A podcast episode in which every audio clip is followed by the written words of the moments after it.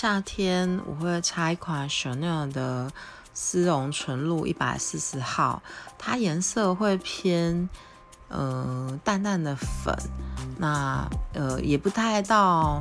呃那个叫做什么呃干燥玫瑰，但是也没有到玫红，就是接近自己的就是呃